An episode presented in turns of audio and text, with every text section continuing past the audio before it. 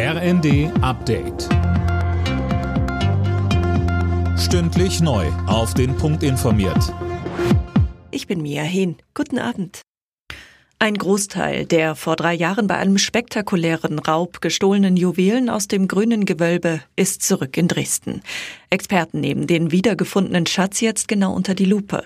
Marion Ackermann von den staatlichen Kunstsammlungen Dresden hat die Hoffnung, dass die Juwelen zurückkommen, nie aufgegeben, da sie praktisch unverkäuflich sind. Sie sind halt weltweit bekannt und es gibt praktisch da keine Möglichkeit. Es ist auch ja anders als bei zum Beispiel der Medaille aus Berlin, die eingeschmolzen werden konnte, geht das ja bei den Juwelengarnituren überhaupt nicht. Es sind Bedingungen, die auf jeden Fall ähm, schon mal etwas günstiger waren.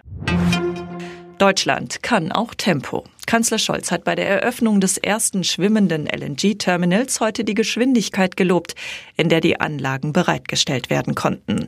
Das Terminal in Wilhelmshaven soll helfen, die durch die ausbleibenden Lieferungen aus Russland entstandene Lücke bei der Gasversorgung in Deutschland zu schließen. Vier weitere solcher schwimmende Terminals sollen noch zum Einsatz kommen.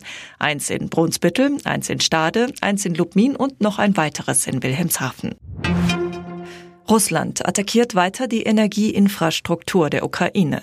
Allein gestern wurden über 70 Raketen abgefeuert. 60 davon wurden nach ukrainischen Angaben abgefangen. Präsident Zelensky forderte erneut moderne Luftabwehrsysteme vom Westen. Kroatien hat sich bei der Fußball-WM in Katar den dritten Platz gesichert. Gegen Überraschungsteam Marokko setzten sich die Kroaten mit 2 zu 1 durch. Mehr von Jana Klonikowski. Schon nach neun Minuten stand es 1 zu 1. Der Siegtreffer der Kroaten fiel dann kurz vor der Halbzeit. In der Nachspielzeit der zweiten Hälfte hatte Marokko dann noch die große Chance zum Ausgleich. Ein Kopfball segelte knapp über die Latte. Für die Kroaten ist es nach Platz 2 2018 der nächste Platz auf dem Treppchen bei einer WM.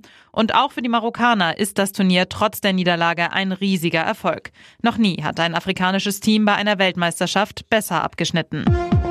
Alle Nachrichten auf rnd.de